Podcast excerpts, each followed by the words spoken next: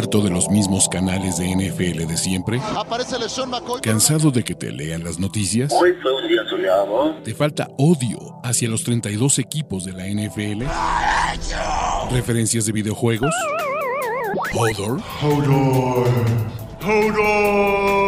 Este es el canal de Ulises Arada, donde encontrarás NFL, toxicidad, cultura pop, videojuegos y mucho más. Suscríbete y descubre una nueva forma de seguir tu pasión. ¿Qué esperas? ¿Qué onda amigos? ¿Cómo están? Bienvenidos a este stream de todos los domingos por la tarde, donde vamos a reaccionar y analizar lo que ha ocurrido esta semana 4 de la NFL, donde por fin ganaron los Raiders, donde los Ravens una vez más tiraron a la, basura una ventaja en la segunda mitad de un partido y donde hasta en este momento que estamos en vivos, los Packers están sufriendo para ganarle a los New England Patriots, no con el segundo, sino con el tercer cornerback, Braylee Sapp, pero mientras yo veo de reojo el petróleo, vamos a empezar con este análisis y con estas reacciones rápidas de esta semana, de esta semana de la NFL, que la verdad es que estuvo bien entretenida. Y vámonos directo a Londres, donde de la mano, o más bien de, del pie, del pie triste de Will Loltz, porque ese es el punto. Will Loltz tuvo ahí una patada que pegó en el poste, ¿no? Y que después pegó en el travesaño y que no entró.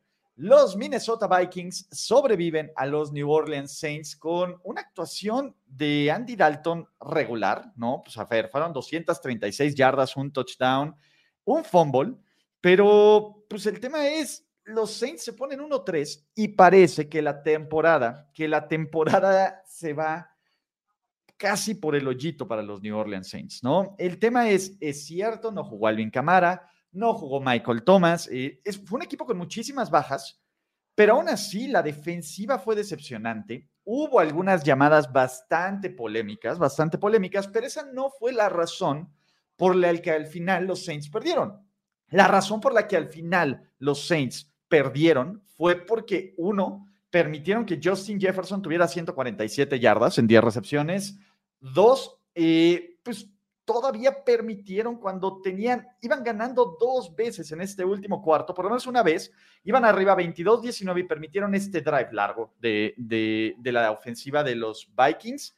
Y tres, no pudieron ejecutar al final. Entonces, ese es el punto, ¿no? Eh, el punto es, Vikings está 3-1. Sí, y se ve muy bien como 3-1, porque pues la neta es que también ahorita están esperando los fans de los Vikings que los Pats les hagan el milagrito, pero mi punto es, Nuevo Orleans se ve mal. Nuevo Orleans se ve como un equipo sin alma, Nuevo Orleans se ve como un equipo medio del riel, y creo que estos Vikings tienen cosas que mejorar, ¿no? Al final Kirk Cousins sí lanza una intercepción terrible, el juego terrestre con Dalvin Cook tiene sus chispazos, pero en general no está ahí. Y cuando Justin Jefferson no sale, ¿no? Eh, pues también está medio complicado, pero pues venga, Minnesota va 3-1, va a estar empatado y con el criterio de desempate va a ir en la cima de su división, pase lo que pase en el juego de, Green Bay, que estamos ahorita en segunda y seis, eh, con cualquier anotación gana. Entonces, no sé por qué, ah, bueno, pues ya, ya vamos a ver, vamos a esperar a que metan el gol de campo de la victoria o del empate, pero pues bien por este Minnesota, ¿no? ¿Qué tenemos, muchachos? Atlanta, de la mano, más bien de las piernas del ataque terrestre con Allegir, con Cordarrell Patterson, con Huntley, ¿no? Y después de que Marcos Mariota tirara una intercepción terrible, terrible, terrible, terrible, terrible, los Falcons, pues bueno, remontaron una desventaja de tres puntos en el último cuarto, pues porque al final se pusieron arriba y ganaron. ¿Qué me gustó? Creo que esta ofensiva de los Falcons y sobre todo esta ofensiva de los Falcons por tierra tiene muchísimo talento y muchísima capacidad para que las defensivas rivales pues tengan problemas. La otra es que pues, los Cleveland Browns, aún con Nick Chubb, pues bueno, Jacoby Brissett, Jacoby Brissett está bastante, bastante, bastante limitado, porque esa es la verdad. Jacoby Brissett es un coreback muy limitado y esta derrota, y esta derrota creo que sí puede ser un serio problema para el presupuesto que tienen estos Cleveland Browns de pues, sobrevivir en lo que llega, en lo que llega el coreback 4. Que es cierto también, ¿no? Pues bueno, es un equipo que no tiene, que no tuvo a, su mejor jugador, que es Miles Garrett. Y yo no sé qué está haciendo Matt LaFleur. Va a esperar a, patear el último segundo. Perdón, muchachos, estamos en, el, en la reacción en vivo, pero creo que estos Browns, no sé, o sea, creo que son un buen equipo que van a ir mejorando, pero que en general, que en general es un tema bien difícil, pues esperar que se arreglen las cosas de estos Seymour Browns, ¿no? Del otro lado, les digo, Atlanta es entretenido. Kyle Pitts, otra vez, una recepción. Drake London, dos recepciones. El ataque aéreo no existe. Ya necesitamos ver, ya necesitamos ver a Desmond Reader y necesitamos verlo ya. ¿Qué más tenemos, muchachos? Buffalo. Sus Buffalo Bills no estaban muertos al medio tiempo porque eso fue el punto.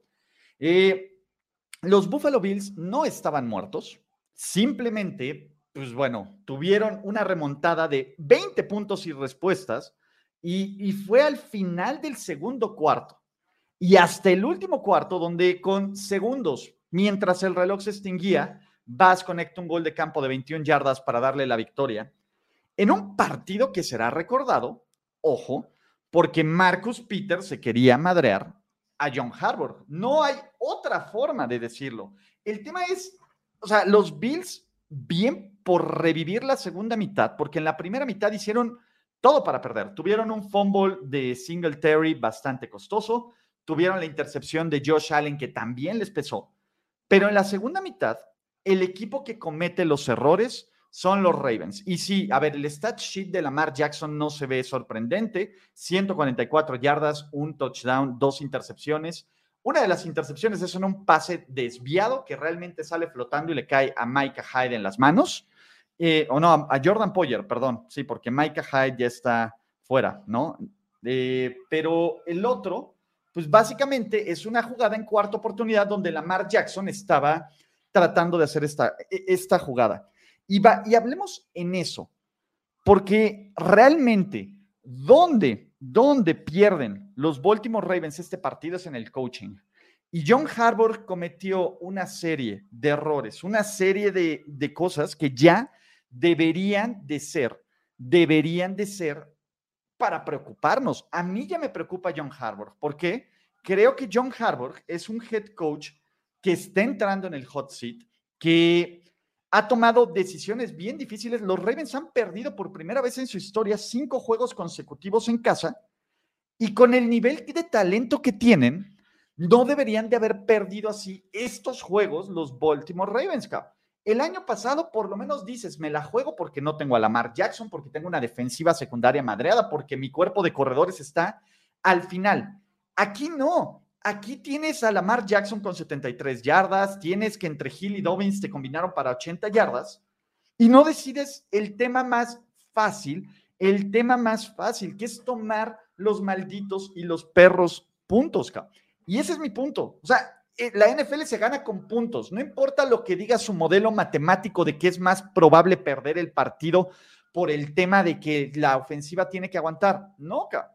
Y el tema es, los Ravens, en un juego con un margen de error muy corto, donde hubo jugadas polémicas, sí, incluyendo un foul personal bastante cuestionable que le marcan a Josh Allen, porque también eso ocurre, pero los Ravens en un juego tan cerrado hacen la tremenda estupidez, porque no hay otra forma de definirlo, que de pues de hacerlo más complicado, cabrón. O sea, estos juegos y estos partidos y la NFL se gana con puntos, no con conversiones de cuartas oportunidades, cabrón. Cuando tienes la oportunidad de tomar los malditos perros puntos, lo haces, cabrón.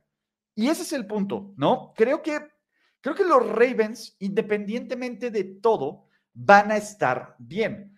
¿Por qué? Eh, porque creo que hay muchísimo talento. El problema en Baltimore es que ya se le está complicando una división que no debía de complicárseles. O sea, el juego contra Miami no debió de complicárseles y se le complicó. El juego contra los Pats no debió de complicárseles y se les complicó. El juego contra los Bills que tenían dominados, por lo menos en la primera mitad, se les complicó. Y ese es el punto, cabrón. Y ese es el punto. Creo que, creo que Harbaugh es lo suficientemente buen coach, porque esa es la verdad y nos lo ha demostrado por más de una década, para arreglar este tema.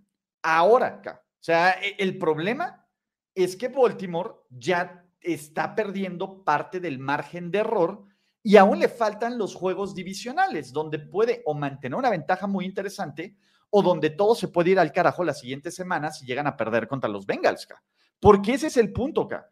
Ese es mi problema. Del otro lado, creo que estos Bills, uno, por fin ganan un juego cerrado.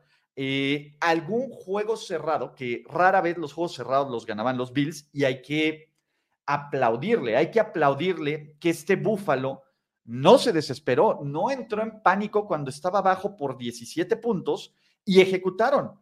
¿Qué me gustó? Creo que, que Josh Allen te puede hacer estas jugadas. Y la defensiva, en serio, la defensiva de los, de los Bills sí es elite, muchachos. Creo que la presión que pudieron meter con Miller, con Gregory Rousseau, con, este, con Jones, funciona muy bien. Pero no sé, o sea, Buffalo, todo le salió bien este fin de semana.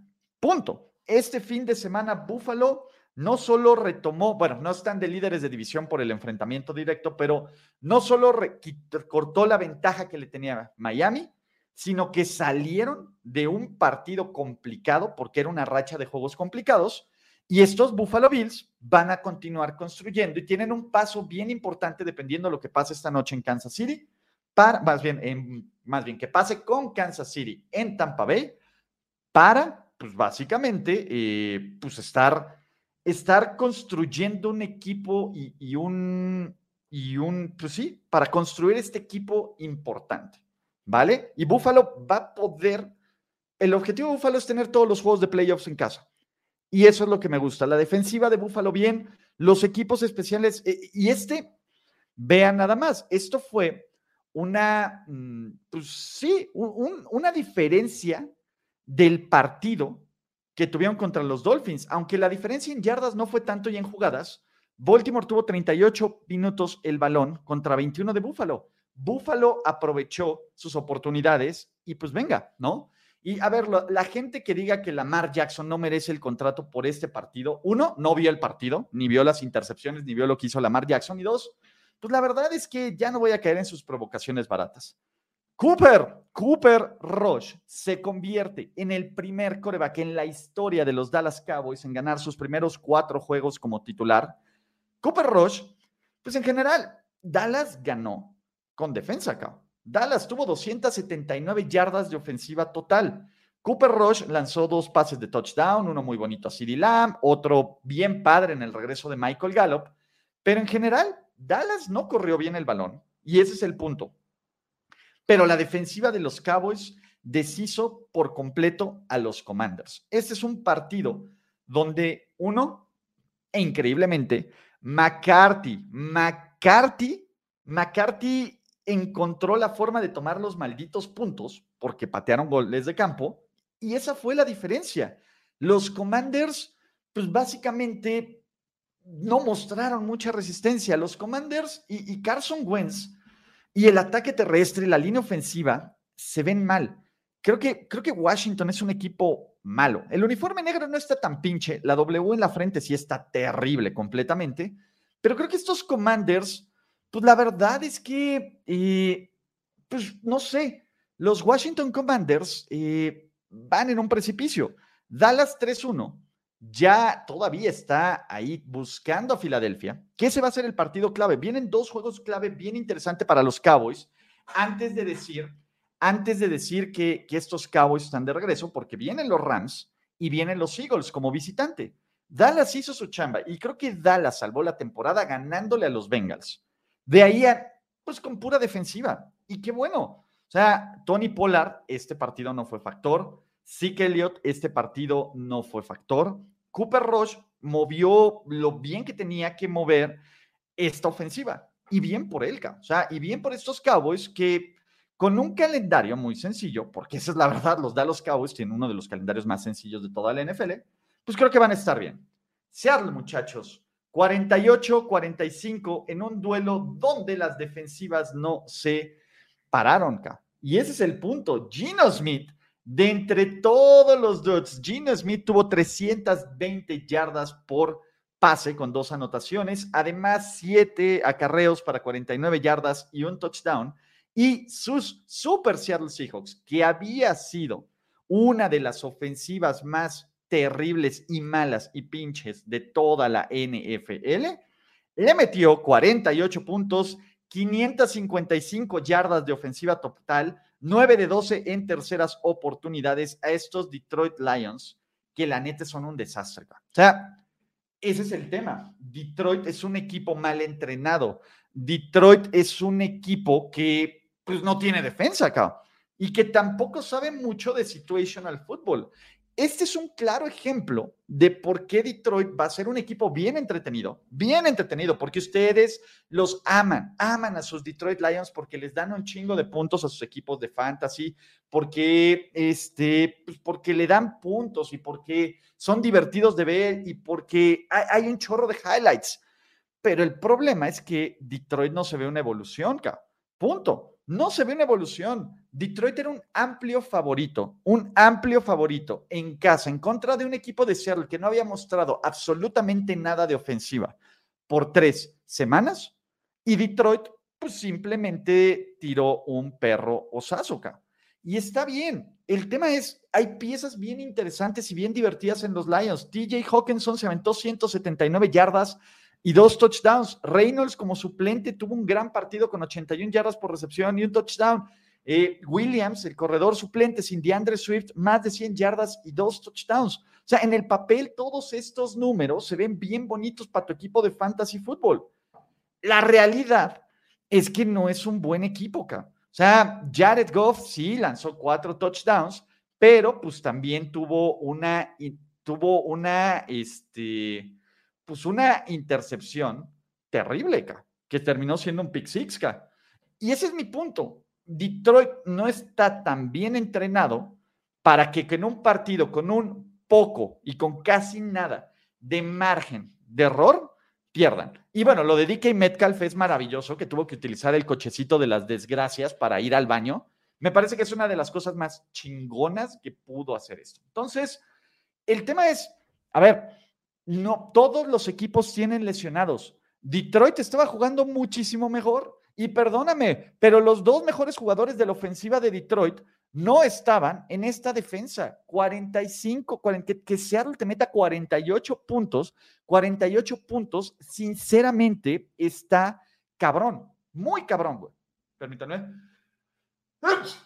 Y estos Detroit Lions son bien divertidos, cabrón. nos van a encantar. Pero pues no, no se vayan ahí, muchachos. Creo que y va a ser un ejercicio que a lo mejor ahorita después de esta derrota y de todo lo que ha ocurrido este domingo de NFL, es difícil de ver. Pero, ¿cómo se arregla este equipo acá? ¿Cómo se arreglan estos Detroit Lions? Del otro lado, pues bueno, Seattle tiene sus altas y sus bajas, cabrón. Ese es el punto. Seattle, a, ver, ahora sí apareció Rashard Penny, y Rashard Penny tuvo 151 yardas y dos touchdowns. Ahora sí apareció DK Metcalf, a pesar de que Tyler Lockett tuvo un fumble súper estúpido, cabrón. Entonces, ese es mi punto, cabrón. Creo que estos Detroit Lions son son súper gitanos, cabrón, y no se puede confiar en ellos. Y cuando tienes un equipo con un talento interesante a la ofensiva, pero con una con una, con una defensa dudosa y con un head coaching dudoso acá, porque el tema es, no solo es el coreback, no solo es la defensa, es, no es, es, es esto, es, es, un equipo bien dudoso acá. Y de todas formas, mira, la ofensiva de Detroit se ve padrísimo, pero, los Lions promedian 35 puntos por partido y les promedian 35.3 puntos por partido. En un ajuste tan pequeño y en un ajuste tan, tan chiquito en esta NFL, pues el margen de error y la diferencia es el coaching y los playmakers que Detroit se queda corto, ¿no? Ah, casi, casi asustan a los Superchargers. ¿Por qué? Porque los Superchargers iban ganando 27-7. Y luego se les complicó el partido y los Texans se iban acercando 24-27. Pero bueno, ganar locura total y absolutamente todo, ¿no? Pero pues ganar locura todo. Y los Chargers le ganaron 34-24 a los Texans en un partido donde dominaron por gran parte del tiempo, pero los Chargers, pero los Chargers siempre tienen este ADN Charger que van a encontrar la forma de hacer una estupidez. Completamente. ¿Y cuál es el pena? No, eh, creo que Justin Herbert se ve mucho más sano, lo cual es bastante bueno. Mike Williams está tomando este rol de jugador líder. Khalil Mack está funcionando en la ausencia de, de Joey Bosa, pero algo está roto, algo está roto con estos Chargers que, que si bien van 2-2, o sea, creo que, creo que sí me rompieron la semana pasada, ¿no? El tema es, estos Chargers tienen el talento para dominar a cualquiera y tienen el, el talento también para, para ser brutalmente, para desaparecer por partidos. Y esto es coaching, total y absolutamente, ¿no? Davis Mills tuvo un partido mame, pero aquí sí se notó una, una enorme diferencia de talento en cuanto a roster. Y aquí para que veas, sí, la diferencia de talento entre Texans y Chargers era enorme. Y aún así, pues Davis Mills empezó a hacer esta remontada, el que es un chingón, en serio. Denle más el balón a Damian Pierce. Yo entiendo que va a ser difícil darle, darle el balón a Damian Pierce cuando vas perdiendo todos los partidos y cuando ya no tienes eh, mucho, mucho que ver. Pero Davis Mills está mostrando cosas interesantes. Nico Collins tuvo 82 yardas. Brandon Cooks, que siempre anota y que siempre está rifándose, se rifó. Pero simplemente no hay defensa y no hay mucho con qué trabajar con estos Houston Texans, que pues la verdad es que también es un equipo bien, bien difícil. Los Tennessee Titans, sus Tennessee Titans, ¿no? Eh, pues básicamente llegaron a, a, Indianápolis y dominaron Indianápolis. Más, eh, ah, e, este se veía venir. O sea, muchachos, este se venía a venir porque además Tennessee ganó de la forma más Tennessee.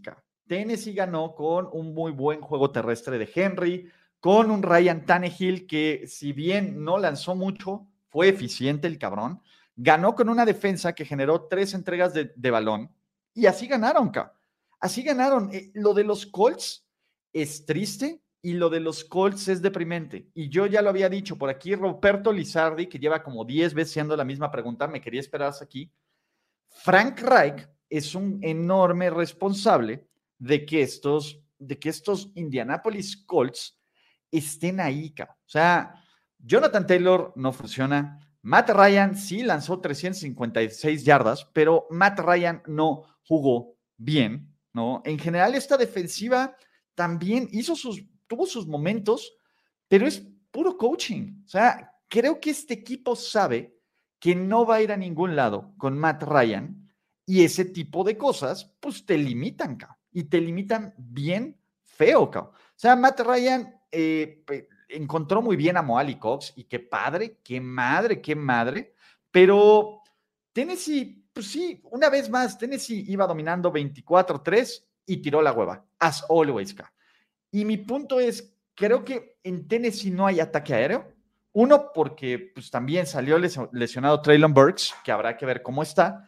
Y dos, pues porque cuando Okonjo es tu líder receptor y tu líder en fantasy, pues en yardas en este partido, ¿no? Por lo menos por recepciones, pues está cabrón, güey, ¿no? ¿Qué me gustó? Que empecé a ver parte de esta defensa vintage de los Titans. Empecé a ver cómo presionan bien al coreback, cómo, este, cómo pueden generar intercepciones. Y creo que poco a poco estos Tennessee Titans van a estar bien. Esa es la verdad. Creo que Tennessee sí le urge, sí le urge durísimo, durísimo, durísimo un cambio de coreback. Que ojo, ya nos forzaron a ver un par de cambios de coreback, lo cual está increíble y no los que esperábamos, muchachos, ¿no? Eh, hablando de cambios de coreback, Daniel Jones sale lesionado. Justin Fields no tiene el terrible juego que tuvo en otros. Mira, completó 11 pases, Ya con eso es más que suficiente. Pero los Giants con pura defensa y con las piernas de Daniel Jones, háganme el favor, O sea, el juego de los Giants fue, vamos a lanzar literalmente 71 yardas por pase, ¿no? Quitando los sacks. Y vamos a correr. Los Giants corrieron para 262 yardas en este partido. Saquon Barkley casi 140. 68 de Daniel Jones con dos anotaciones. Y esa fue la diferencia. Mientras que los Giants convirtieron en touchdowns sus viajes a la zona roja, pues los Chicago Bears se tuvieron que conformar por una enorme cantidad de goles de campo. Y en lo que era un partido cerrado, porque esa es la verdad, el partido fue cerrado, los terribles errores de equipos especiales de los Chicago Bears y los eh, terribles errores de esta defensiva que no pudo frenar en los momentos clave y los terribles errores de esta ofensiva que en su momento tampoco pudo convertir en zona roja, pues perdieron. Los Bears van 2-2, creo que pues ya de aquí los Bears van a empezar a ser un equipo medio del malo. Creo que los Giants, y era lo que decíamos aquí, tanto Giants como Bears, ninguno de estos dos equipos, pues nos convencen de que sean muy buenos. Ese es el tema. Creo que cualquiera de estos dos equipos son limitados y estos dos equipos, eh, pues la verdad es que me parece que, que son dos malos equipos, pero pues los Giants están ganando. acá. Y los Giants están viendo como un equipo que, que luce muchísimo mejor de lo que esperábamos. Y aquí el tema Aquí el tema es Brian Dable. O sea, vean cómo la diferencia de coaching sí es una diferencia. Los Giants podríamos decir que tienen menos talento que los Lions. Los Giants podemos decir que tienen muchísimo menos talento que los Broncos, que los Chargers. Pero los Giants y su head coach, a diferencia de otros head coaches, pues no, no, no están cometiendo los errores estúpidos que los están matando ellos mismos, ¿no? Evidentemente los Giants van a hacer un proceso de reconstrucción bien, bien, bien, bien largo. Ni siquiera tan largo. Creo que están a un coreback. Vamos a ver si Daniel Jones juega. Creo que Tyro Taylor también, también salió, salió en el protocolo de conmociones, ¿no? Pero, pues, y ya ahorita está más delicado esto. Pero vean los playmakers, vean los playmakers de estos Giants. Bellinger, Hudson, Barkley, Darius Slayton, Richie James, Seals, Kenny Goladay, que le mandaron un target, está terrible, acá. Y aún así está encontrando esta defensiva, ¿no? Eh, Dexter Lawrence tuvo dos sacks, Kayvon Tibo de tuvo una jugada bien interesante. Y los Bears, a, ver, se han visto un poquito mejor, acá. Pero fue una actuación bien deprimente de estos Chicago Bears, ¿no? Que bueno. A ver, en algún momento las alarmas, las alarmas estaban total y absolutamente prendidas en Filadelfia porque iban 14-0 perdiendo en casa contra los Jaguars que se habían visto súper bien, porque esa es la verdad, los Jaguars se habían visto súper bien como equipo. Sin embargo, de la mano de una actuación defensiva bien chingona que generó cinco entregas de balón, de la mano de Hassan Reddick, que tuvo dos sacks, de la mano también de Miles Sanders, que superó las 100 yardas y tuvo dos anotaciones por tierra, y también Jalen Hurts corrió para otro touchdown. Los Fly Eagles Fly, volé les inglés, volé, volé. Los Fly Eagles Fly remontaron en casa y ganaron 29-21, y creo que ganaron con bastante, pues, con bastante comodidad. Creo que estos Eagles que si bien y ahora pueden decir no le han ganado a nadie, creo que Jacksonville era una prueba interesante y Trevor Lawrence no jugó tan mal como parecía que, que, que indicaba este partido. Pues bueno, Filadelfia ejecutó y lo que hay que darle muchísimo crédito a estos Eagles es que no se desesperaron y lo que pareció una ventaja en el inicio del segundo cuarto de 14-0 de Jacksonville se convirtió en una desventaja de 20-14 al medio tiempo la forma en que ejecutó Filadelfia, su plan de juego, que no se alejó de correr el balón, que siguió jugando buena defensa, que siguió haciendo todo esto, me parece maravilloso. Y creo que Filadelfia es un, es un gran equipo. O sea, la neta es que este equipo de Filadelfia es bien, bien, bien, bien padre. Y le metió una presión brutal a Trevor Lawrence. O sea, Trevor Lawrence tuvo cuatro fumbles, perdió estos cuatro fumbles y tuvo la intercepción. Y aún así, creo que más o menos medio peleó y medio, y medio metieron las manos. Pero aquí también se nota la diferencia de talento. Filadelfia es un equipo con muchísimo talento, con muchísimas variantes, con muchísimas estrellas en todos los niveles y cuando no aparece un jugador, aparece otro jugador Y es esto. Y creo que Siriani ya hay que empezarlo a meter en la, en la, ¿cómo se llama? En la conversación de coach del año, aunque se la mamó Nick Siriani también. Ojo, y bien lo pusieron aquí Romero Franco. Eh, no sé por qué se la jugó en cuarta y tres desde su propia yarda 20, desde la yarda 20 del rival, güey, donde podía haber pateado el gol de campo y acabado este partido sin ningún problema. Pero Filadelfia es un equipo bien, bien, bien sólido y lo que les había dicho, muchachos. los equipos dominantes se arman con buenas líneas ofensivas y buenas líneas defensivas. Amigos, llegó la Pickett Kenny G y Kenny Pickett. Vamos a apurarnos un poco más. Eh, vamos a apurarnos un poco más porque Kenny Pickett y los New York Jets están.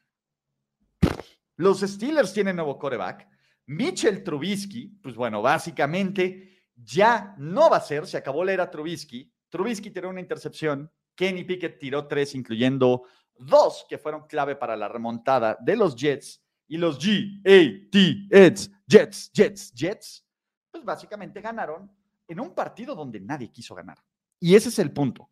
Los Jets ganaron en un juego donde nadie quiso ganar y donde los Steelers sufrieron por las entregas de balón, permitieron jugadas grandes. Eh, en general, se ve la falta, la falta de talento. Perdonen, no, a ver, no estén justificando a Kenny Pickett porque la primera intercepción es toda su culpa y la última es un Hail Mary. Entonces, no estén, eh, no estén justificándolo. O sea, jugó mal porque tiene un mal equipo, porque la línea ofensiva, pues tampoco de los Steelers, no funciona. Y ese es el punto. Creo que, a ver, Minka tuvo su intercepción, sí, muy padre, pero en general los Jets fueron el mejor equipo a lo largo, a lo largo del juego. Los Jets fueron el equipo más dominante, los Jets fueron el equipo que mejor ejecutó y que tuvo, tuvo mucho mejor ofensiva. Ojo, Zach Wilson también tuvo sus detalles y sus errores que hay que ponerlo en el papel y hay que decir, oigan, este equipo tiene un chorro de dificultades, pero en general los Jets encontraron forma de ganar partidos que antes, que antes no podían ganar, ¿no?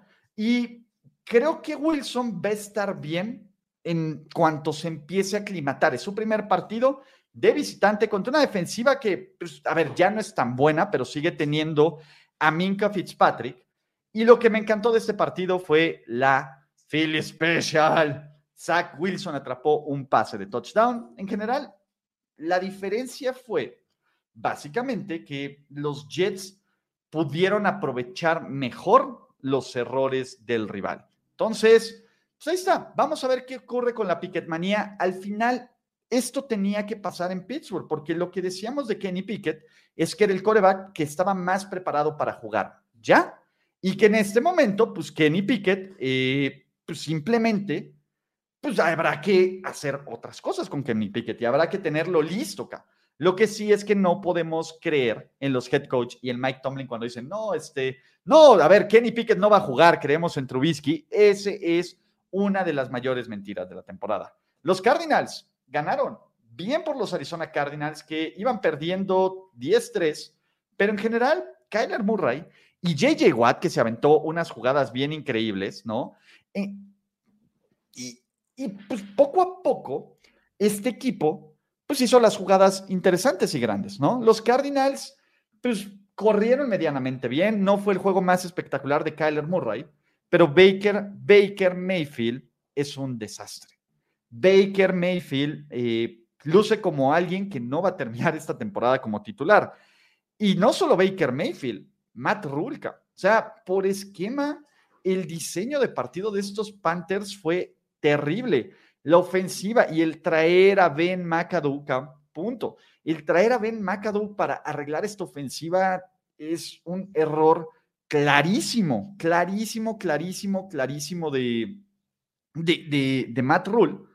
Y en general es un equipo que se ve sin alma, es una ofensiva que se ve mal. Y Arizona 2-2, pues básicamente pues, está bien, ¿no? O sea, creo que Arizona, que en 2-2 pues, va a sobrevivir. Carolina sí se ve como un equipo que pues, simplemente pues, están acabando las opciones. Y en lo que no esperábamos que ocurriera, pero ocurrió, Los New England Patriots llevaron al límite a los Green Bay Packers y con el pie de Crosby, ¿no? De Mason Crosby, mientras se extinguía el tiempo extra, los Packers sobreviven, porque sí, esa es la forma de decirlo, sobreviven a los New England Patriots. Aaron Rodgers lanzó tres pases de anotación, uno para los rivales, y vimos el debut de Bailey Zapp, el coreback novato de cuarta ronda de sus New England Patriots, y la verdad es que no lo hizo tan mal. Básicamente, y ese es el punto, los Patriots estuvieron en este partido por puro coaching, cabrón. Por puro y absoluto coaching, cabrón. Ese es el tema. O sea, creo que el trabajo que hizo Bill Belichick y el trabajo que hace la defensiva para frustrar Aaron Rodgers y para aprovechar una situación de juego terrible es de aplaudir. Evidentemente ya estamos viendo que la forma de ganar los juegos de los Pats será por un comité, van a correr el balón, van a hacerlo con De Harris, con José Ramón de Stevenson, porque no hay receptores, no hay nada acá. O sea, no hay absolutamente nada. El, parte de, el pase a Devante Parker es muy bonito, pero en general es eso. A ver, Zap no es el nuevo Brady. No va a haber un nuevo Brady porque solo hay un Brady. Será el nuevo Bailey Zap, pero por lo menos este equipo de sus, de sus Green Bay Packers, ¿no? Pues está haciendo. Eh, sus Green Bay Packers sobrevivió y se vieron mal pero pues es parte de, de, adaptarse, ¿no? Dobbs tuvo otro fumble, tuvo un touchdown. Eh, ¿Qué les puedo decir, muchachos? Eh, en general, Green Bay va a estar bien, cabrón. Va a estar bien, cabrón. O sea, Green Bay va a estar bien. El tema es, ojo, Matt Patricia y Joe Judge no le metieron 24, les metieron 17 y lo hicieron ayudado con esta defensiva. Los Pats pues, son estos pads, o sea, van a estar ahí por coaching, pero cuando ya necesitas que el talento haga cosas importantes en zona, eh, en, sobre todo en los, en tiempo extra, pues los pads no pudieron, no pudieron hacerlo esto, ¿no? Y no se les llama hijos, se les llama clientes, sus Las Vegas Raiders y Jesús, y más bien, y Luis NB, qué bueno que no me apostaste porque te hubiera tenido que pagar, pero sus Las Vegas Raiders consiguen la primera victoria de la temporada pues frustrando a un ataque de Denver que simplemente desapareció la segunda mitad. Porque ese es el punto, ¿no? Y Denver tiene un chorro de problemas, muchísimos problemas. Uno, pues bueno, está la lesión de eh, Javonte Williams, que tampoco había hecho nada, pero Melvin Gordon entra, fomblea y es, termina siendo la diferencia. Russell Wilson tiene momentos brillantes, pero también una falta de ejecución terrible. La línea ofensiva no está defendiendo. Nathaniel Hackett no está, no está ejerciendo esto otra vez, siete castigos para 50 yardas. Y en general estos Broncos, con este 2-2, que se ve que hasta les está saliendo barato. O sea, ese es el problema. El 2-2 de los Broncos podría ser un 1-3 o hasta un 0-4 sin ningún problema. Y ojo, los Raiders también tienen ciertos defectos, pero los Raiders ganaron ahora sí que con empujones y con luchones y con buena defensa y con un buen pass rush y dándole el balón a Josh Jacobs. Cuando Josh Jacobs corre bien con el balón, como lo hizo con 28 carreros, 144 yardas y dos anotaciones, cosas buenas pasan. Davante Adams tuvo 101 yardas, Derek Carr tuvo un juego pues, game manageresco y los Raiders tomaron los malditos puntos, ¿no? Y ese es el punto. Creo que sus Las Vegas Raiders, pues, ah, yo no sé si van a estar bien. Y ese es mi punto. Creo que los Raiders eh, sacaron una victoria vintage, pero no cura que Josh McDaniels pues, todavía tenga muchísimas cosas que tenga que arreglar. La neta, la neta, la neta, la neta es que estos Raiders, pues bien por su primera victoria, si pierde Kansas City, pues la división va a estar bien cerrada porque van a estar un juego de los Chips, que ojalá y ocurra.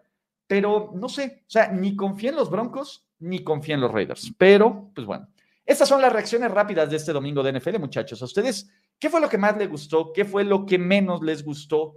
¿Cuál fue la mayor sorpresa? A mí en mis picks me fui del Real, pero ya platicaremos en perdedores. Mi nombre es Luis Arada. No olviden suscribirse a este canal, activar notificaciones y nos vemos mañana para ganadores, perdedores y todo lo demás. Chao. Gracias por escuchar el podcast de Ulises Arada. No, God! No, God, please, no, no. Esperemos que tus oídos no hayan sangrado tanto. Te esperamos en la siguiente emisión y no olvides suscribirte en tu plataforma favorita como Spotify, iTunes o Google Podcast. Hasta la próxima. See, he's fine. Now, give me money, or I shoot him, and I shoot all you motherfuckers.